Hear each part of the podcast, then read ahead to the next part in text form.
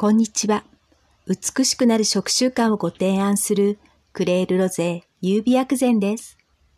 本日のテーマは、クレールロゼ優美薬膳の原点のこと。20年前、自己流の健康法を始めました。きっかけは悲しみの別れ。その頃は直感や五感よりもテレビの情報番組を参考にしてました。実体験で一つだけ分かったことは、気力で乗り切っても体力が追いつかず、無理をした後は寝込む。それを幾度となく経験しました。子供が通う幼稚園で、先生から子供へ質問。お母様はいつも何をしているの？子供の口から出た言葉は、ママはいつも寝てる。これはまさに気力で乗り切った後に体調を崩して寝込んでいた直後の出来事。当時はまだちょこちょこ始めた程度。その後の6年間は一般的な方よりは健康を意識している。また少しでも異変を感じたら病院へ行く私でした。子供が成長したので、十数年ぶりに社会復帰したところ、ここから一気に体調不良に。それはまるで坂道を転げ落ちていく。体調不良で休むことが多く、当時の職場の方には本当に迷惑をかけました。そのことは過去のブログ記事に書き綴りましたが、本当にひどかったです。病的に痩せたりとか。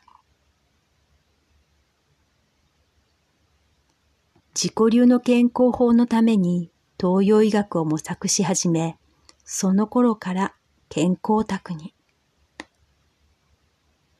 その後は漢方薬を取り入れる医師と出会い、自己流足す漢方薬を組み合わせ、今度は坂道を登り始めたのです。ところが次々に起こる肉体的疲労に加えて精神的疲労まで。こうなると再び坂道を転げ落ちる。その頃は処方された漢方薬が合わず、医師が漢方薬手帳を見ながら処方するやり方に不信感を抱き、そこで東洋医学を独学から本格的な学びに変えました。そして東洋医学の基本、中医学理論と薬膳を学んで気づきます。20年前から自己流で行っていたことが、実は東洋医学理論、薬膳だったのです。そして自分の健康のため、趣味で始めたことが友人知人の質問に答えるようになり、それがブログ、ポッドキャストとなって、今ではリスナーが18カ国に増えました。ありがとうございます。私自身、20年前の体重と体型はさほど変わらない。今では体調不良で病院へ行くことや、また市販薬を服用することもありません。20年間、いろいろ試したことで実感する。心と体は正直ということ。それはホリスティック、東洋医学の基本中の基本。心と体はつながっている。例えば、誰もが知っている高麗人参をとっても、焼け石に水の時もある。高麗人参と聞けば、誰もがそれを取れば元気復活と想像すると思いますが、それは心と体が穏やかであることが前提です。病後のような元気がなくても心は穏やかなら、高麗人参の効果はてきめ。逆に元気はあるけど心がイライラしていたら、高麗人参で余計に閣下することも。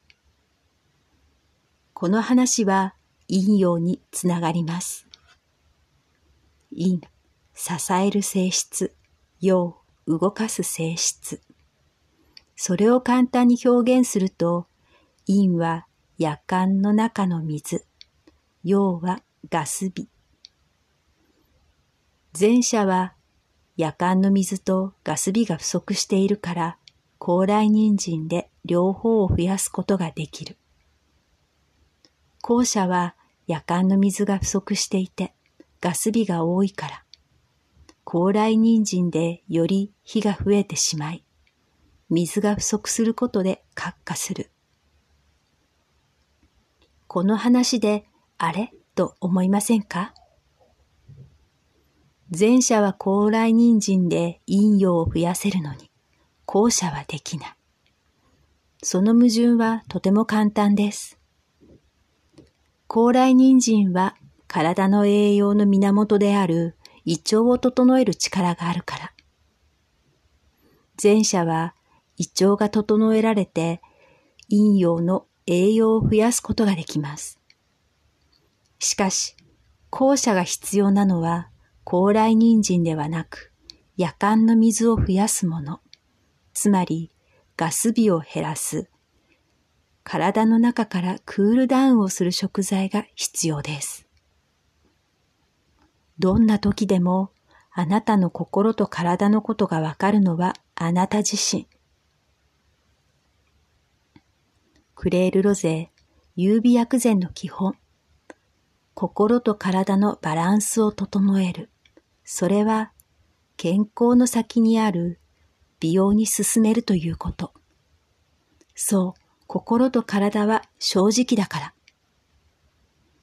どの食材を食べるのがいいのか、どの食材がどんな効能なのか、その前にあなたの心と体のバランスを整えることが先決。あなたのことを知ることが大切です。今のあなたは心と体のバランス力は抜群ですか？夜間の水とガス火の話はシーズン2エピソード6にもつながります。あなたの五感を大切にしながら手軽に続けられること。それがグレールロゼ優美薬膳が提案する美しくなる食習慣です。クレールロゼ優美薬膳はあなたが選択することを大切にしています。このポッドキャストはホリスティック、東洋医学を手軽に、はじめの一歩の内容で毎週金曜朝配信。ブログは世代や性別を問わない内容で毎日配信中です。最後までお聞きくださりありがとうございました。美しくなる食習慣をご提案するクレールロゼ優美薬膳でした。